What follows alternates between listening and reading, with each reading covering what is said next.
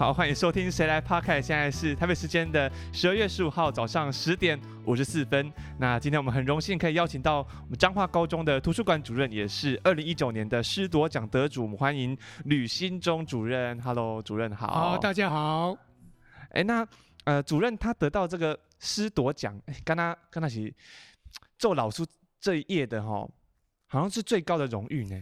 师铎奖对一般老师可能或者是同学，你的看法是老师的最高荣誉。嘿对我来讲，有可能是一种污点也说不定。啊，污点？那也按你讲？因为我我在三十多年，将近四十年的教书生涯，嘿我一直站在拒绝被奖赏，站在拒绝跟主流合拍，嗯，拒绝在体制里面。那个默默的不吭声，哦、所以像我这种人，应该跟师铎奖要绝缘的，啊，竟然意外会有个师铎奖，我不知道应该高兴还是感到惭愧。也许我的这个这个这个反抗体制的这个精神还不够纯粹。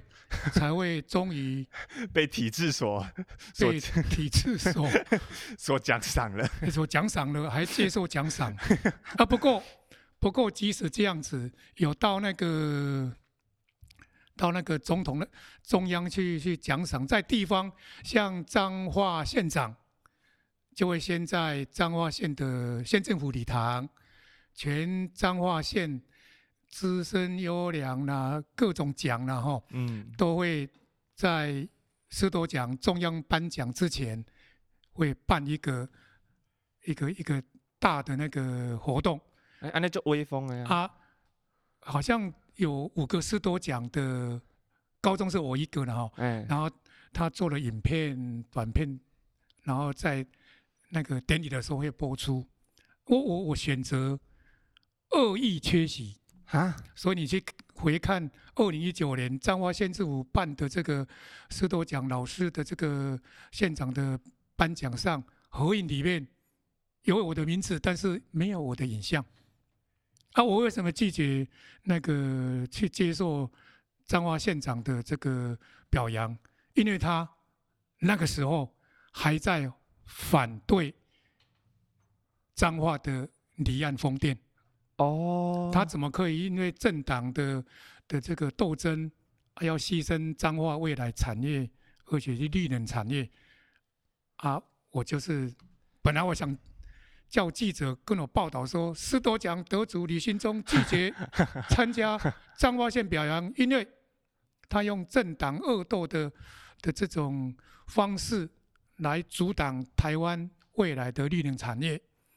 啊！可是那个报纸说啊，李主任不要了，哎，所以你你还是没有出席，就表达你的无声的抗议、啊。对、嗯、对，啊，得到师铎奖，其实还是要回到一个最一开始的问题哦，就是朱玲是安娜会选择说要当老师来做终身的安的职业，这样。一般人可能对当老师都有一个哦很崇高的这个理由，我没有，我是因为那个。中央大学外文系毕业之后，我发现我也不会做贸易。以前读外文、英文，大概就是做贸易赚钱。嗯、那比较其次就是教书，嗯，因为我没有其他的谋生能力，只好来教书。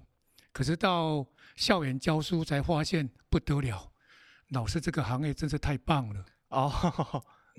因为呃，我看之前的报道是讲。呃，主任小时候是听说运动是很在行。诶、欸，我先说来这个行业为什么一待将近四十年，它有它的迷人之处。嗯，最迷人的是老师的社会地位很高哦。你看哦，而且待遇很好。那个那个当老师，除了有周休二日，每年如果天气热了。放两个月的假。哦，太棒了！天气冷了，放一个月的假，欸、太赞了。然后有数不完的表扬，像你讲的师铎奖，下面的还有一大 super 教师，哦，一大堆奖。然后老师的还有设一个老师的节日叫教师节，嗯，以前还放假，现在虽然没有放假，还会请你吃一顿饭，哦，还送你礼物，还有你退休的时候，还可以每个月领退休金，哎，太赞了，领到你死掉那一天。所以每个退休老师都会赶快游山玩水，赶快去做运动，因为活得越久，领得越多。啊，然后不止这样，这是物质上面。精神上面，我老师那个地位简直太恐怖了。你看，你常会听到有人会感谢师恩，一日为师，终身为父，这简直到乱伦的地步了。连而且严重歧视占校园超过一半的女老师，对女性老师，怎么不是一日为师，终身为母呢？还有。为了讨好老师，还会跟你巴结一句说：“十年树木，百年树人。人”那根本就是违反伦那个那个那个什么环境伦理啊！百年的，有百年的树，那有百年的人 啊？所以老师这个行业这么的好，所以我没有其他能力，啊，就选择老师这个工作。嗯，会待这么久是因为。哇，他待遇、地位都很好。当然，他还有一个很迷人的地方。全世界没有一种行业，你讲话可以要求别人不能讲话。哎，哎哦，连总统都不可能。哎呀，啊，台下狗狼抗议呢。哎，哎好，我可以说不准讲话。哦，学生真的不能讲话。然后你如果心情不好的时候，你可以找学生。学生要找茬太容易了，呃、功课啦，呃，那个那个什么整洁秩序啦，你骂一骂你就发泄完了，心情就回归正常。你心情如果很好的话，还可以把你高兴的事拿出来跟学生分享啊，哦，那个可以加成呢。嗯，所以你看，老师其实跟年轻人在一起，然后越越活越年轻，所以老师这个行业很棒。所以为什么我到明年才要强迫被届龄退休，一点像个老贼一样都不想离开。嗯，那呃，哎、欸，因为图书馆主任其实，在之前我是没有听说过，怎么图书馆会设一个主任？哎、欸，干他妈觉得有点神奇。哎、欸，请问主任为什么当初会选择就是接图书馆主任这个职务？哎，每个高中高职都有图书馆主任了。哎，啊啊，图书馆主任不是我可以选择的啦。学校的主任就一个一级主管是校长的权限，由校长的来来来选选你，你没有办法去选说你要当什么主任了。嗯，啊，我我会当像像我这样反体制、反一般主流价值的老师，要当行政其实。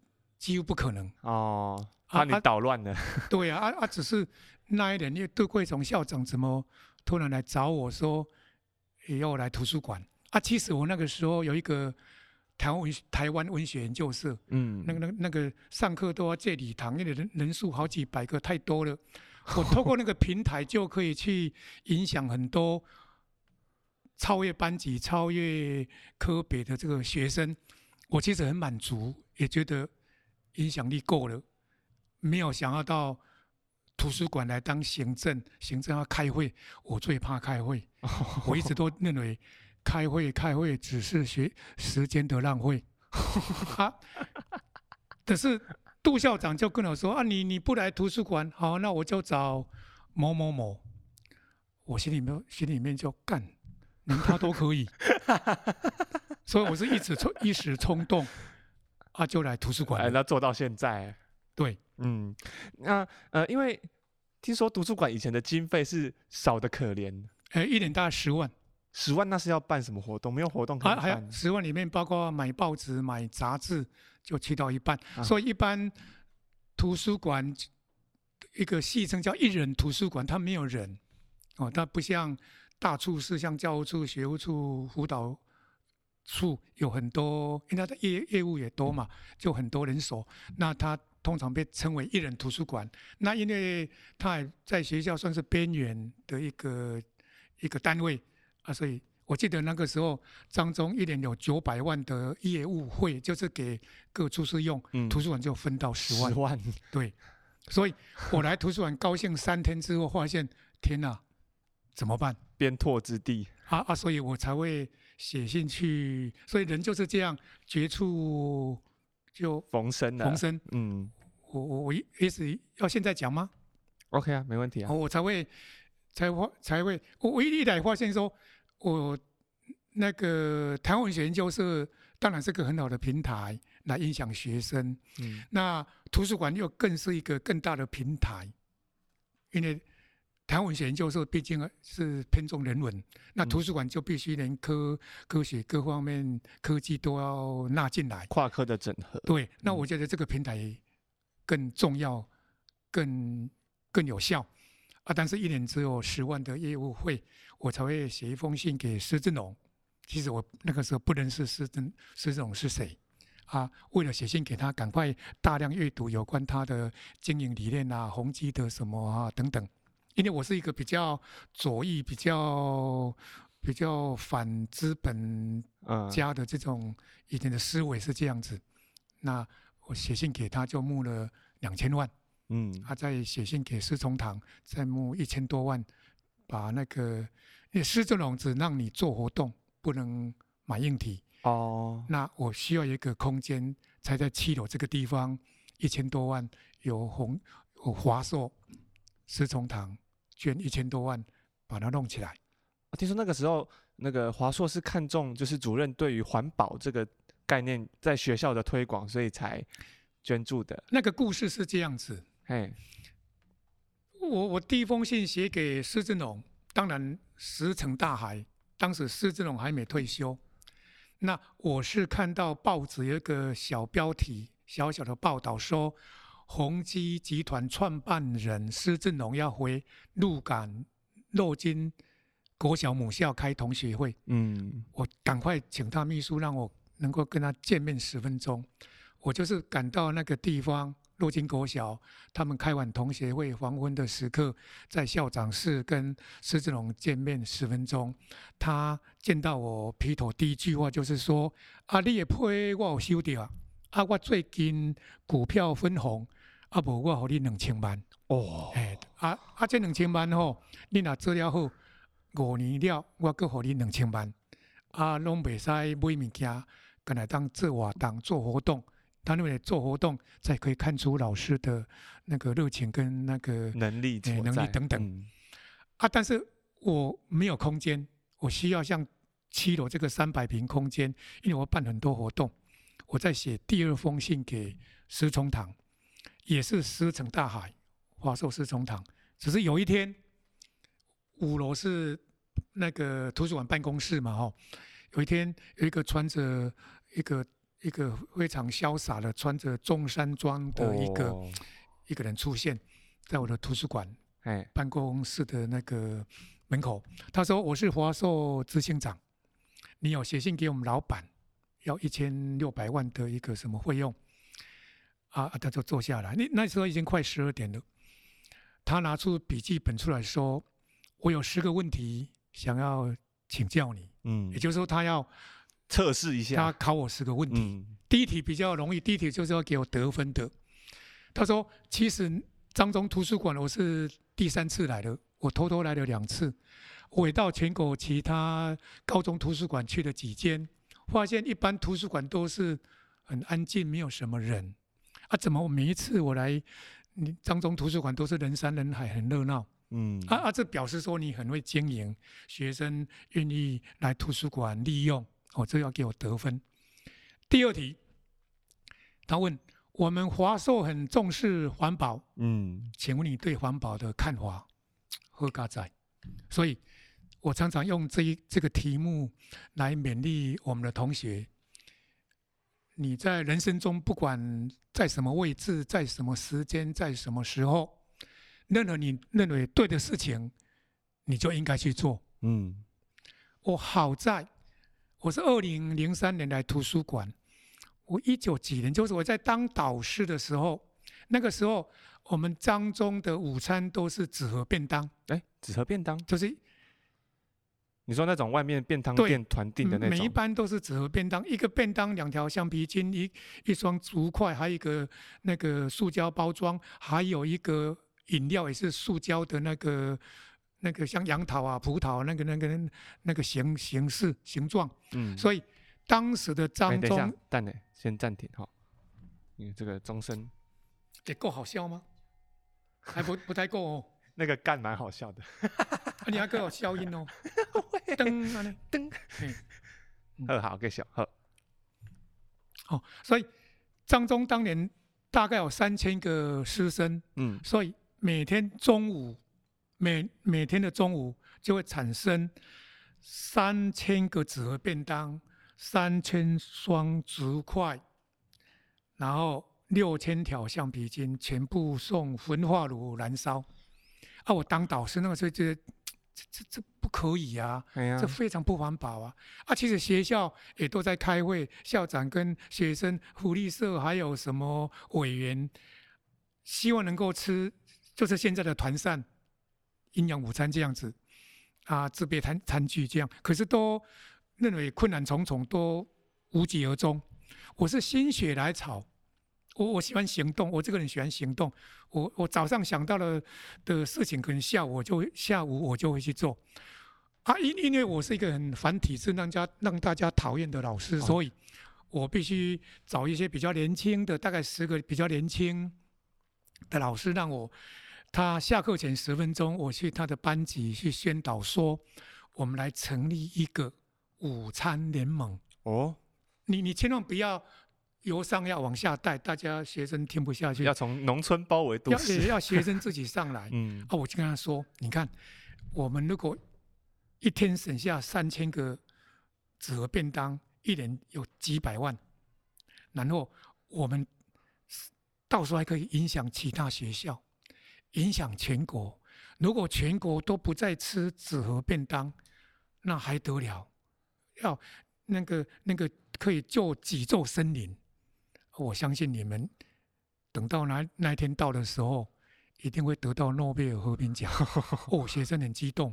我们大概一个月时间，全校就开始做这个连锁，现就是现在你们在做的那个团扇。那个时候先先是那个试办，我试办我就找三个厂商，就现在的团扇的厂商啊。当然，因为那个时候算是很少人这样做。那个时候就是欺负国小小孩子吃团扇，国中也好像也有，高中、大学都没有，都是纸盒便当。哎，那时候我跟厂商说，你们要用美人计，就是每天中午他们会去派出一个最漂，那个厂商派出一个最漂亮的女生，头发长长的，裤子短短的，然后会到每一班啊，那个时候每一餐还有水果哈啊，然后被。会会到每一班会说，哎，同学们饭量够不够啊？一边讲话的时候，一边就向你接近的 那个、那个、那个有品牌的香水，那个横溢了整个班，哦，学生都陶醉了。四个班开始实验，没有还没有实验的班级就纷纷要求加入。我们从此一直到今天，就开始也是彰化县第一个那个。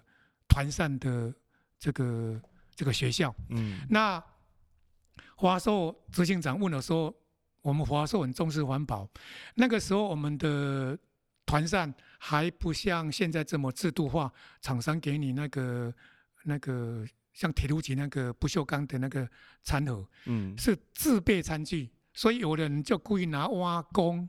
哦，拿奇奇怪怪的那个 餐具，然后在那个走廊排队就敲敲打打，哦，啊，我就请华硕执行长说，你看我们这，因为我从图书馆五楼的办公室可以看到红道楼，哎，不是看到明德楼，明德楼，嗯，你看我们彰中最美丽的风景，我就把我一个高中一个导师就影响一个全校。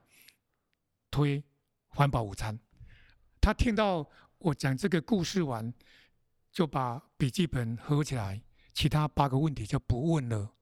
也许也肚子饿了吧？他 中午了，嘿，然后他就回去了。回去不久就说，我们一千六百万是给你们去招标呢，哦，还是我们直接帮你做？那我当然是说，请他直接帮我做啊。这这就是后后来被称为全国最美丽的高中图书馆这个场地，嗯，这样子来的。那呃，因为像刚刚有主任有说到嘛，就是在争取这个环保午餐的过程当中，和其他老师有很多的冲撞。会哦，有的老师，一般老师照，因为一我我我后来都这样解读了，所以我如果我在当中如果尤其早期哦，如果碰到任何的挫折，我都会认为说啊，是我的意识形态让老师们不习惯，让老师们不舒服。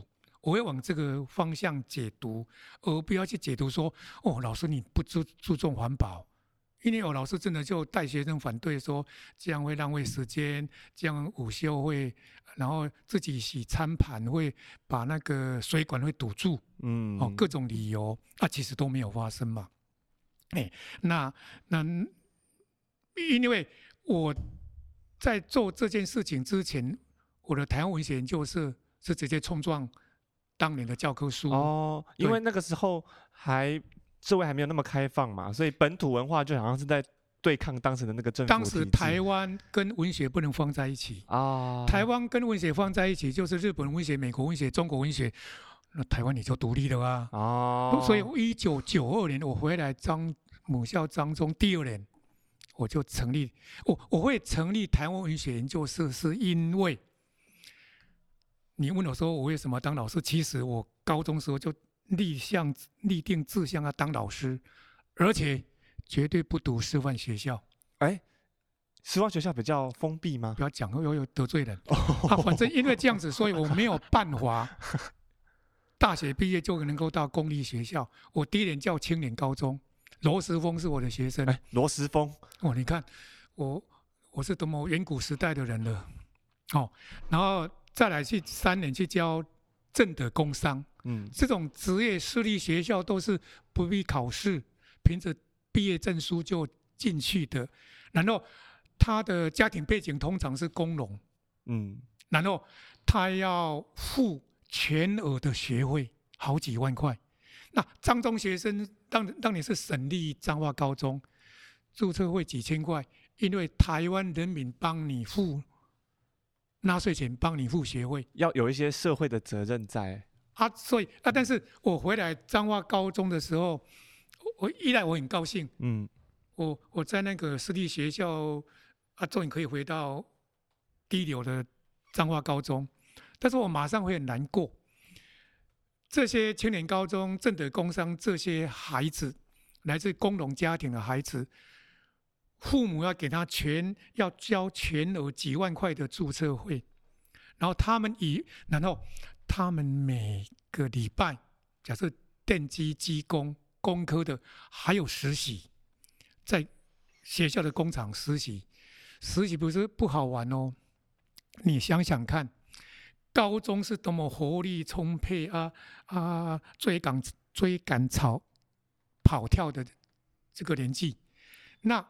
那些冲床啊，那些机器是多么的危险，还要已经要步入职场了。所以每每个礼拜有两天一整天要在工厂实习，往往就是比如说技工会拿一块铁块，来今天把这个铁块磨成厚多少、宽度多少、角度多少，磨一天。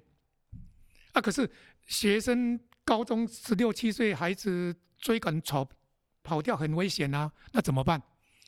往往工厂实习的那一天早上，从七点半早自修就开始五千公尺开始跑啊，先消耗一下精力。五千公尺跑完，看看，嗯，学生好像还可以谈笑自如啊，伏地挺身做不完。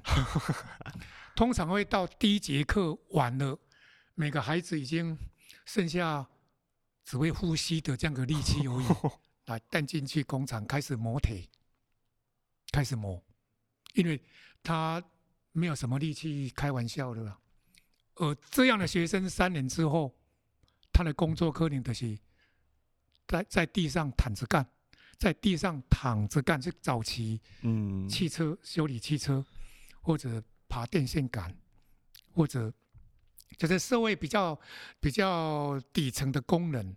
啊，女生可能就是柜台的第一线。好，彰中的学生不需要实习，不需要被操得剩下一口气，然后去把一块铁磨成几公分，只要执笔的姿势，OK，没关系。没关系。哎，这样讲可以吗？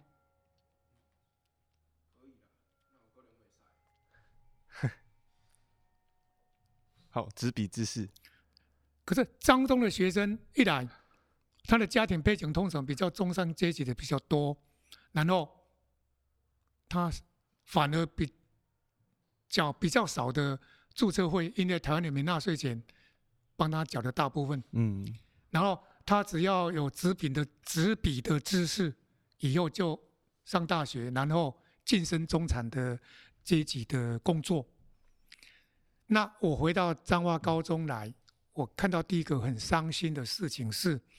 因为我是一个对文学非常有兴趣的人，我早期都有创作，学生时代，我发现当年张中的学生，这个以后将是中上阶级的孩子，跟将成为社会底层工农的孩子，他们读的课外文学作品是一样的，言情小说那一类。当年比较不是言情小说，当年我们有一个。这个这个现在不能用，以前我们都这样用，叫女作家散文，现在不能这样用哦，就是很轻薄的、很短小的，无关土地、无关人民、无关历史，会因为一朵花凋谢的，哭得死去活来。这一朵花掉在一个饿死人的身上，抱歉，我没有看到，我不能写。以前的国民党的文学教育就是。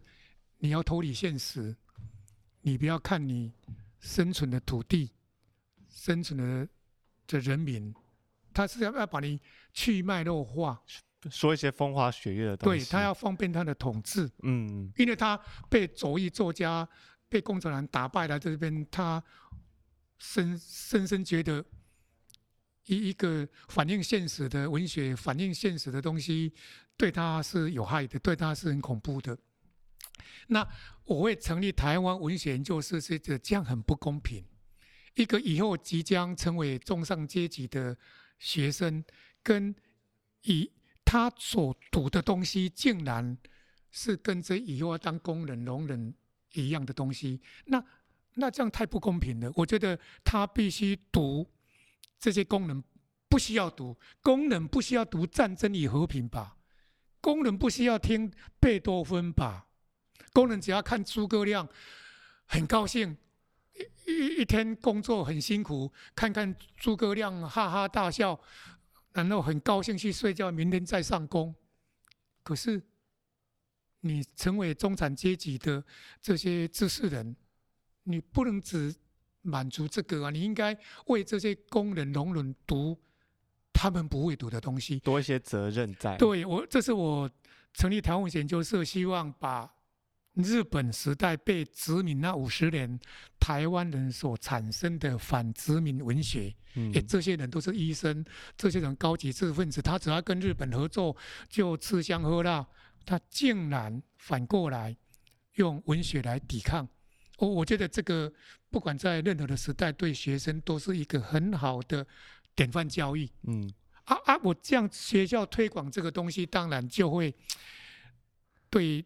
教科书产生冲击，许多老师还好像说，就是叮咛学生说不要去那边，对，不要去台湾社。所以很多老师会会会说，参加台湾社的同学站起来，哦，同学站起来，他就会酸一酸啊，怎么样？可是这些学生后来都变成台湾社很重要的干部，现在有的都已经在当老师。也就是说，只有真理。他才能够接受挑战。嗯，一时的蒙蔽或一时的反真理不会长久啊。所以我在推这个环保午餐的时候，或者我你看像语言馆，我在推这个东西，我心里有数，一定有老师是因为讨厌我这个意识形态哦，而反对。嗯，哦，就像现在很多老师也是韩粉啊，啊，很思维都觉得很奇怪呀、啊。啊，我会解读是说啊，因为他的退休金被人家砍了，哦、啊，他不爽，嗯，所以就呃不要去解读说老师怎么那那么反智，怎么一点基本的思维能力都没有，怎么讲这种话？这这个大概。当老师，你必须要有这样子的的思维，不然你会受不了。嗯，哎，你会变成好像大家都跟你为敌，其实不是。嗯，那除了就是在在学校推广台湾文学研究社之外呢，主任就是近年还比较重视就是国际教育的部分。对对，我在彰中应该有三十年啊，前十五年就是台湾文学研究社。你看，耗子台湾文学研究社出来的。他几次的演讲已经公开，吕新中老师改变他一生。嗯，因为台湾文学研究社，你看那个那个林君阳，台湾文学研究社，你看他今年才那个金钟奖最佳编剧，把奈何的小说那个那个编成连续剧，把台湾日治时代的李鹤洛第一才子李鹤洛的一生。编成连续剧，这个最佳编剧陈南红也是台湾文学研究社的社长，他曾经甚至高二的时候得到香港国际香港化学国际科展第二名。哦，他后来是走向台湾文学影视化的这一条路。哦，啊，但更多的是现在能够台面上看到几个重要的医生。他们当年资优班不能参加社团，因为全力要拼这个考试。嗯，啊，就有几个学生，因为当年台演社是在每个礼拜的第八节，啊，他们七八节有实验课，啊，就把酒精酒精灯打开，然后到了第八节的时候溜出来，溜来溜溜出来，啊，他溜出来的时候都已经没有地方。几乎都无立锥之地，就会蹲在那个讲台的边边，四十五度角的看着你。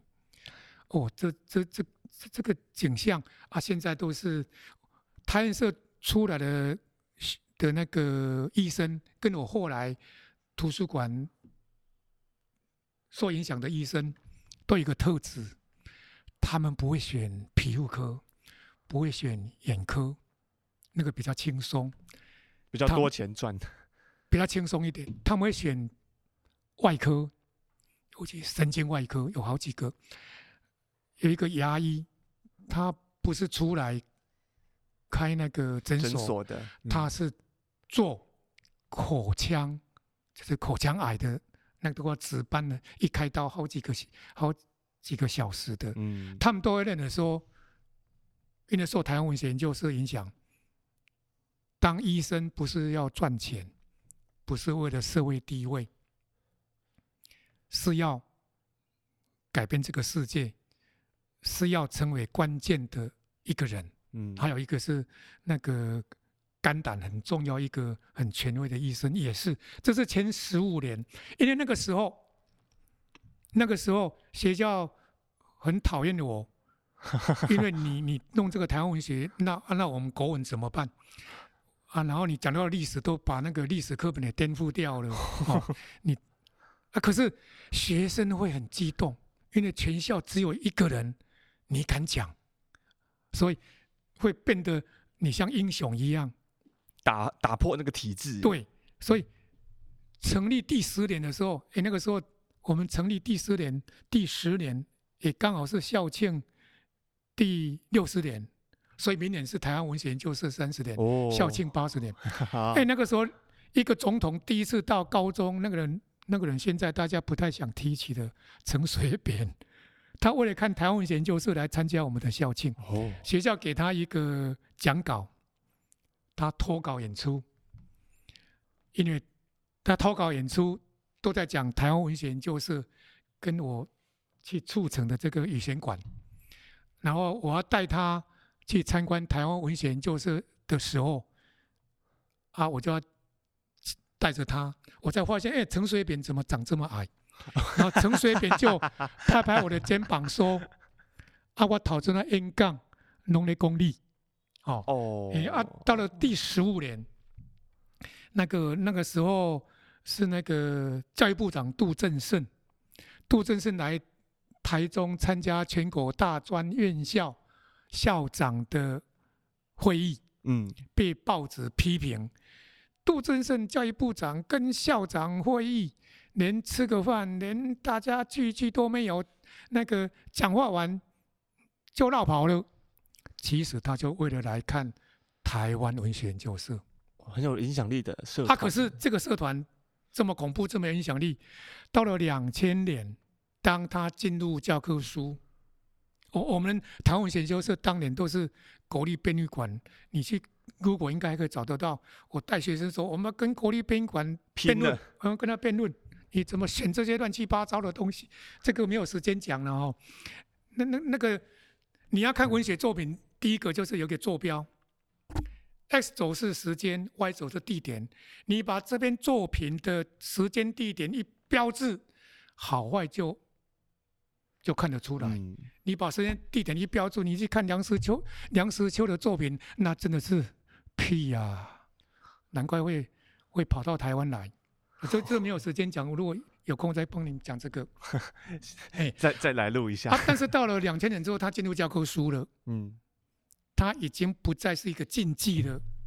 所以，如果我不是因此来没有来图书馆的话，我想台湾文学社将会越来越没落。就像现在其实也蛮没落的，因为他就就很平常啊。嗯。然后文学这个东西，你们民生。民心自问，有多少人喜欢文学？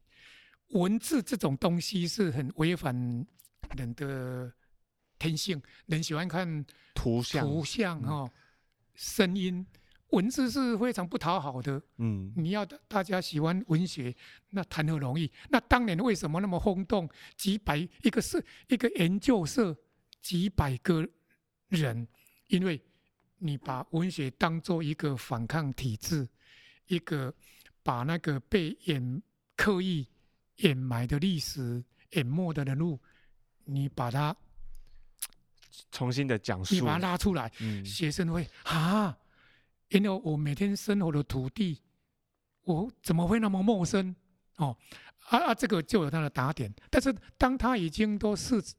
经诉讼的时阵，他就没有打点。那我来图书馆的时候，我就不能再用台湾文学当做平台了啊！因为我募到施正荣两千万，还有一个孙清泉学长也捐了八百万，几千万，我就有那个办大型活动的能力，所以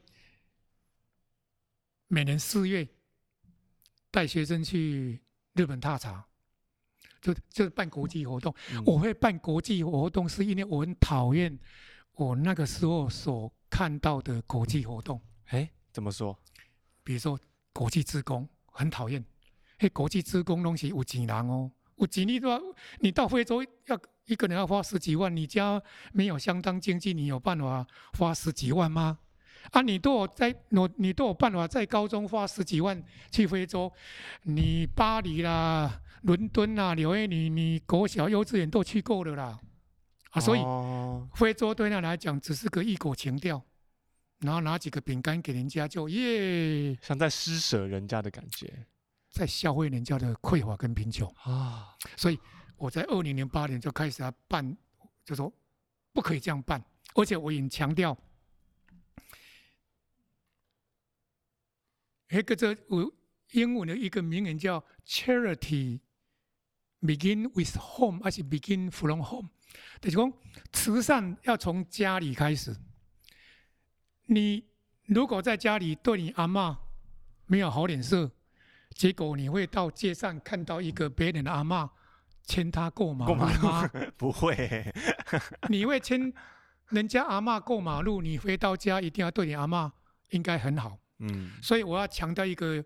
有国际视野，但是有在地行动、在地意识的这样的非洲职工，那我去募款，施正荣虽然给我两千万，但是他规定每个活动最多能够五十万，那我要亲自带二十五个我们高一的学生，每年我交两百五十万，所以我要额外再去募两百万。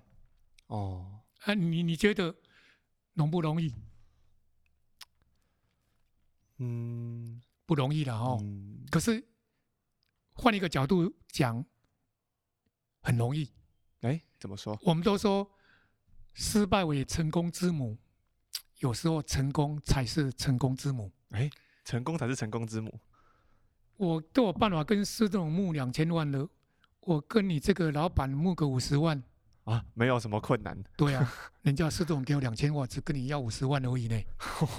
所以我每年都可以很容易、很顺利的募到，可以让二十五个高一的同学啊，这些同学通常是没有机会出国，家里比较困苦或单亲清寒的，那我们就到非洲。我们到非洲也不是去比比个耶啊，你你你看看哦，一共去非洲十一年。要不是武汉肺炎的话，我们不会中断。去的十一年，每年要带几千公斤的物资过去。嗯，这一般一定没有办法，因为我们特殊管道可以直接入关。因为像你纺织品，纺织品一定会被扣下来，他们保护的产业。那我们每年。那个几百公斤的鞋子都是新的，衣服啊等等物资，不止这样，我们后来还跟美国 NGO 合作，我们利用高中生的能力，三年五年时间募了七百万，在那边盖了一座水库。哎呀，水库呢？你看，这这这应该是在整个国际职工来讲，算是很很很有成果的。但是我跟你打赌，这十一年来。跟我一起到非洲的这将近两三百个学生，你到今天一定没有办法从他高中时候现在的脸书、IG，他会 po 上任何一张他在非洲的照片，一定没有。这就是我非洲志工成功的地方。哎，为什么？那些。公子哥儿到非洲会耶耶耶，因为他没有去体会人家的匮乏，哦、没有去体会人家的贫穷。他看到的就是在另外一个世界是完全不一样的对生命观。那这些这些我们当中的孩子，他知道主任为了让他人生第一次出国，竟然来到这么匮乏的地方，要去募这么多钱，我相信他有所感动。来到了非洲才发现。我们能够做什么？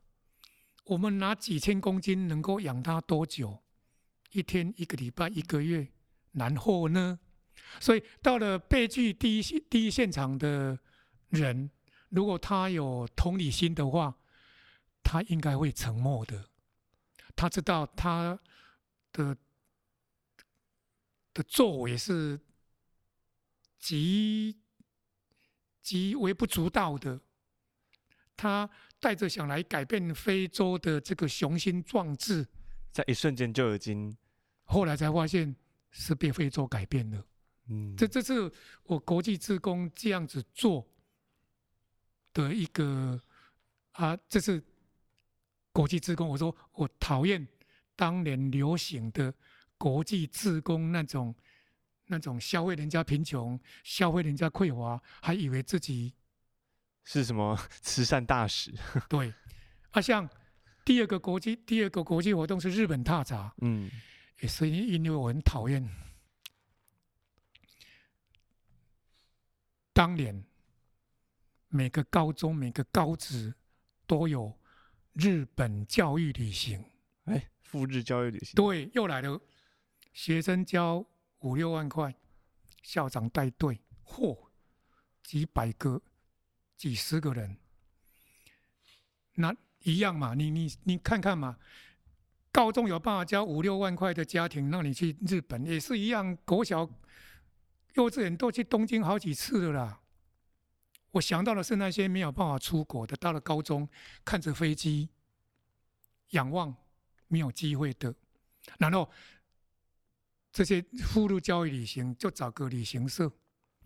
旅行社就找跟你找一个日本的对口的学校啊，那种学校一定不是第一流的，第一流学校哪有哪有美国时间招待你？今天招待你，明天招待他，不可能啊。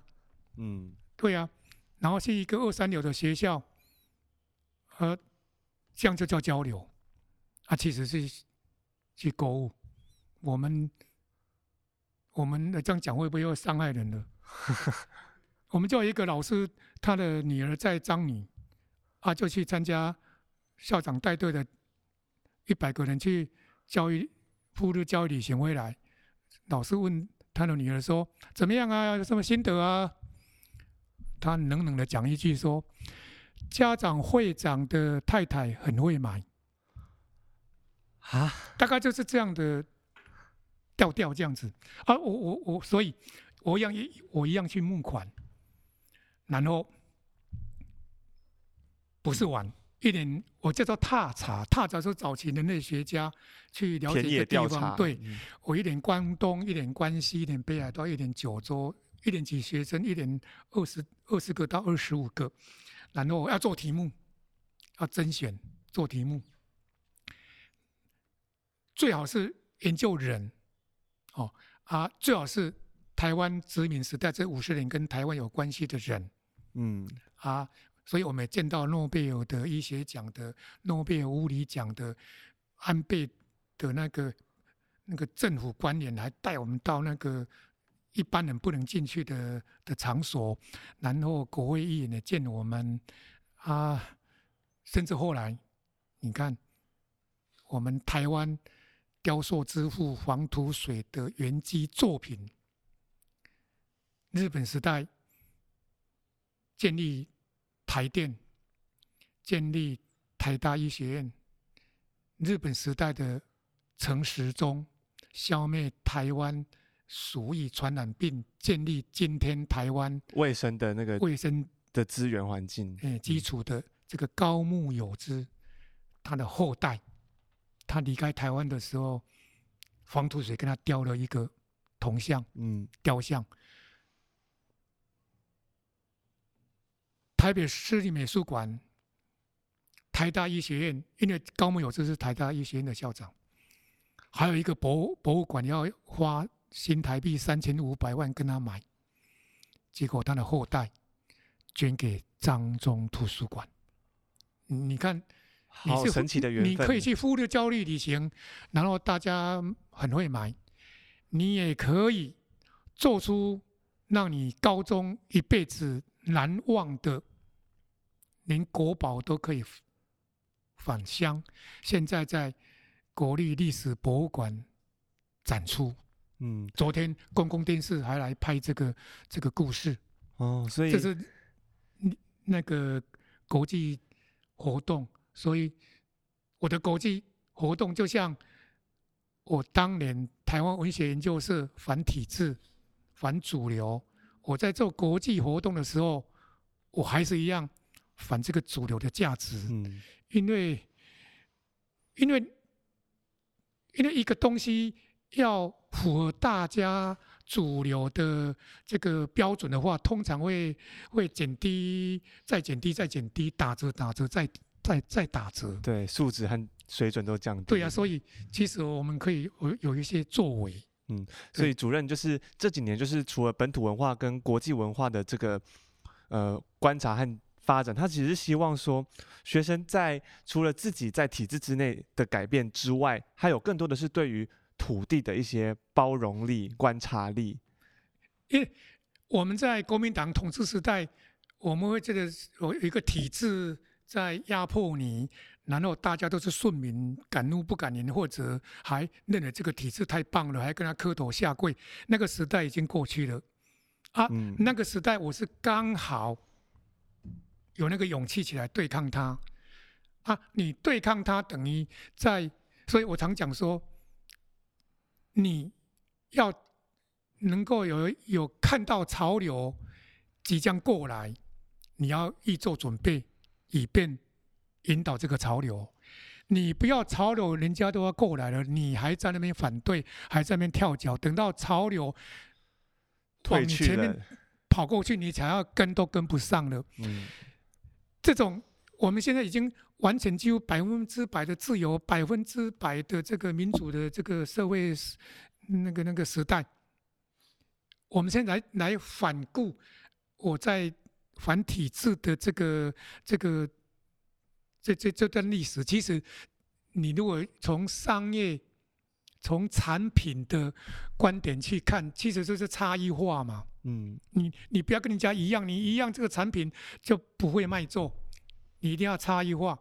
啊，今天也一样，当大家都在当大家大家在生产红色的手机的时候，你一定要想象有没有其他颜色会更好。嗯，所以现在你在已已经不用说什么繁体字啊，我都说我因为我很讨厌。那个那种国际交易，讨厌那种流行的复录旅行，我觉得已经没有什么反体制、反什么的那种革命情怀，不是，只是你要把它差异化。你觉得应该怎么做比较好？对，怎么做还可以创造更多价值，嗯，创造更多意义。一个选择而已。嗯，那主任想要问你，就是在这么长的教职生涯里面，你觉得教育这份工作最迷人的地方在哪里？最迷人一个就是我刚才讲的物质方面嘛，那个、那个、那个，每年放假三个月，实际上课没有几个礼拜，然后数不完的表扬，这个奖那个奖讲不完，然后社会地位蛮高哦，这这这个这，嗯，所有。因为你，因为你都可以，都可以反那个环境伦理，都可以进入到乱伦的地步了。这，这这个这个社会对老师的工作非常的算是很很很很尊重。嗯啊啊啊！我我我坦白说，我我我我回到彰化高中，真的抱着一个说，我要把彰中当做我社会运动的一个场域。我希望跟我接触过的学生。他都有传统知识分子那一种理想，那一种至少有理想，就算没有作为，哦，因为你有理想的话，你知道有人在做某些你做不到的事情，你就会默默的去支持，对，你会支持他，而不会是风凉话、风言风语。啊。现在当然你很难很难再找到传统这种定位的知识分子，因为知识已经不是寡占，知识整个爆炸跟整个廉价化之后，那我们还可以怎么怎么来在这个社会创造价值？那我觉得我在张中这三四年，我我最大最大的那个安慰就是说，很很多名人或很多名师。会在网络上，在在那个脸书上，什么会会还会写专书去说他是怎么会教书，好多理论，但是我都看不到他说谁谁谁是我的学生。那我是比较特别，我是谁谁谁是我的学生？你从这些人的身上会看到我在教育这个三十年。我的理想跟用心，在这些人的身上会看到，这是我最感满意的地方。就像是每一个成就教育的人，他可以在他的学生上面看到教育带给他的成就。对，而且不是因为这个学生的社会地位、他的财富、他的收入，是他会有一个很特别的转捩点，会利他。有一种利他精神，为别人的精神，嗯，这个是一般很少看到的。啊，当然对台湾的那种那种爱也是毋庸置疑的，就很特殊对台湾的爱。你你你对你生活土地供养你的人民，你没有爱，你讲其他。什么几案呐、啊，什么国际，那都是太矫情了。那那那都是对啊！你不爱你的自己阿公，说你会到那个养老院去为阿公洗身体，哎，先把阿公身体洗好吧。嗯，嗯，那主任觉得教书跟教人最大的差别在哪里？现在可能很难去讲教书了。现在整个知识，你看都被那个。那个科技取代了嘛？现在很难说，我拿这一本书就是知识的的那个全部，恐怕任何的知识进入教科书，教科书就已经够死了。所以，呃，要以知识搬运者的角色来教书的老师会很危险。嗯，你一定跟学生一样，要陪，是跟学生一起在学习，陪伴他，或者因为你有比较，诶，闻道有先后嘛，你也许早一点一些经验啊，不要让学生走冤枉路，应该是比较陪伴的一个角色。那教人当然是身教，我我觉得一个老师，像我我我我哦，我最大的一个特一个，自己讲自己特质很奇怪，就是我绝对是行动的，我绝对不会靠一张嘴。我认了要做，认了一个理想，我一定去做。那一个老师，你是靠一张嘴啊，讲环保讲了半天，讲的。讲得痛哭流涕，可是你没有作为啊！这个世界没有因为你而改变啊！你你很会模拟的那个国货，讲得头头是道，讲完回家睡觉，这个世界没有因你而改变啊！那我这里教人就是说，老师你一定要以身作则。当你说我们要爱环境，那你就应该。对学生每天浪费那个那个不环保的纸盒便当，你要作为啊，你要去做啊，不管成功不成功，那学生看在眼里，所以你不必讲太多，你你会他会觉得他会被你感动，会被你内化，所以教人的部分啊，因为老师他那个衣食无缺，国家跟你供养的好好的。那放假特多，假日特多，地位也好，这么好命，好命的人如果不为别人做点事情，这个好命没有什么意思。嗯、所以老师是非常可以冲撞，可以行动，有那个能力去改变世界的，对，是可以的。你看，我改变了啊，我我真的改变了，那有可能说台湾国宝会回到台湾这个地方来。而且不分不需要任何的金钱，嗯，然后高中生去盖水库，现在高中生还有一个一个恐怖的要盖第二座水库，然后这些孩子现在在各行各业，那真的不得了，就是像教教育这个工作，就像是你可以看到一个人，他从可能原本的。另外一个样子，慢慢的、嗯、慢慢的变成另外一个更好的样子，那是一个很很感动的一个时刻。对，因为因为因为我自己也是年轻时候受到一些典范，受到一些人的启发啊，我会走到现在。那我应该把这个传承下去，让你们来又超越我，超越李主任，然后我们的时代会越来越好，我们的国家，我们的社会。越来越进步啊，越来越健康，越来越有未来。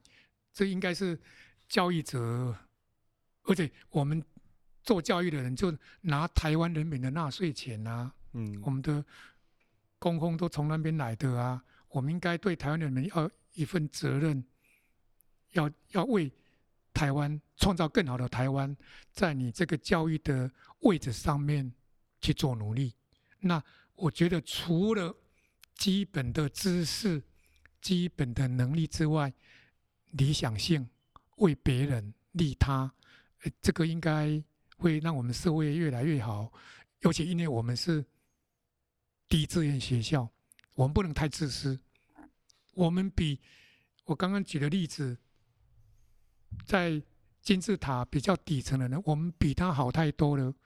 那我们如果自私的话，等于愧对了我们先天的一些优势。对呀、啊，你讲的真好。嗯嗯，所以呃，我有一句话在网络上看到，我觉得很很有感触。主任说，您的教育是从边拓到核心，再从核心到边拓。对，就是那好像一个正大一个什么学生来访问的、啊，就是说我从台湾文学那种很不只是边缘而已，简直是离经叛道啊，结果。台湾写现在是，你看现现在的一的文学作品、影视作品，几乎都绕着台湾文学的。现在比较有影响力的作家作品，也几乎都是台湾文学出来的。嗯，好，这这变成中心。那我从一个一个导师，对，我我选择不是选择，我来图书馆也是一个很边缘的行政单位。结果，我相信你 Google 一下彰化高中的新闻，彰化高中的报道，图书馆应该占至少三分之二。所以它它是个边缘的单位，结果它又是大家。注意焦点的核心，因为因为透过改变，对啊，透过你的付出，透过你的理念，对，所以我我来图书馆一直强调的就是说，图书馆应该要强调阅读。一般图书馆都在做一个是借书排行榜，看谁一年借多少书，去排第一名、第二名，这个我都不做。原因不是人家不能做，要看你的学校性质。我们都已经是第一流、第一志愿的学生了。第一志愿的学生读书没问题，应该是行动需要被鼓励。所以我一直强调，阅读是不够的，还要行动。没有行动的阅读是无效的。这都是我整个图书馆在做活动的一个核心价值。我希望。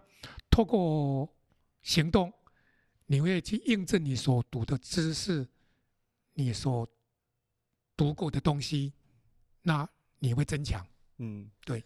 所以就是从一开始的台湾为台湾为本身出发，对，然后到后来接触了很多国际上面的对土地的一些省思、一些反思，最后再回到台湾这片土地上。对对，我觉得这个就是呃，吕主任在教育这方面。我觉得很感动我的一点呐、啊，就是真的吗？嗯，因为有种先往外扩展，但是最后呢，还是回到土地的这种情怀。对，因为因为台湾毕竟是个岛屿国家，你必须向全世界开放。哦，这第一个。可是你又不能有你在地的，你你在地要一定要有一个一个为世界。贡献你在地的那一种精神，嗯，所以你也一定要从你喜喜爱这个在地开始，然后把在地对世界有贡献的东西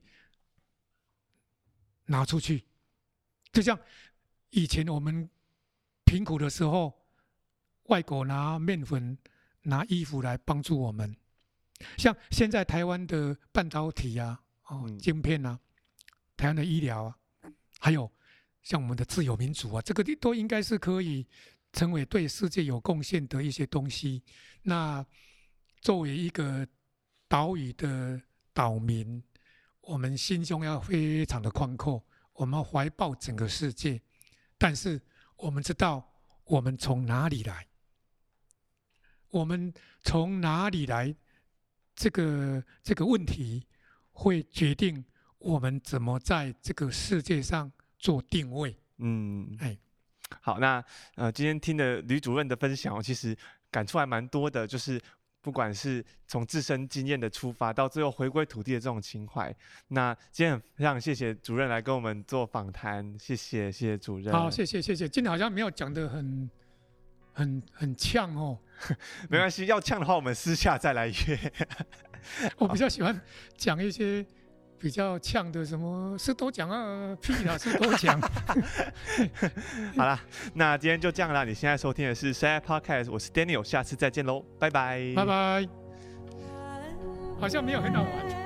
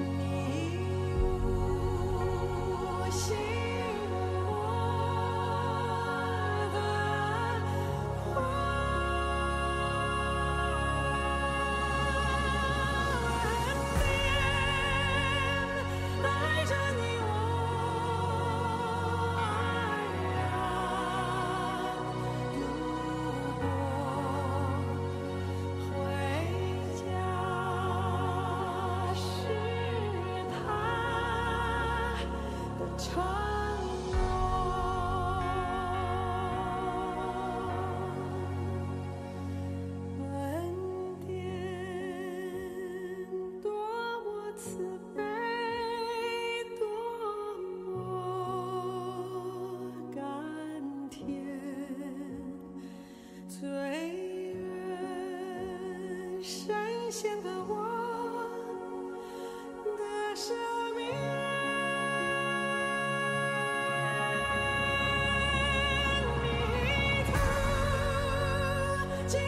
上回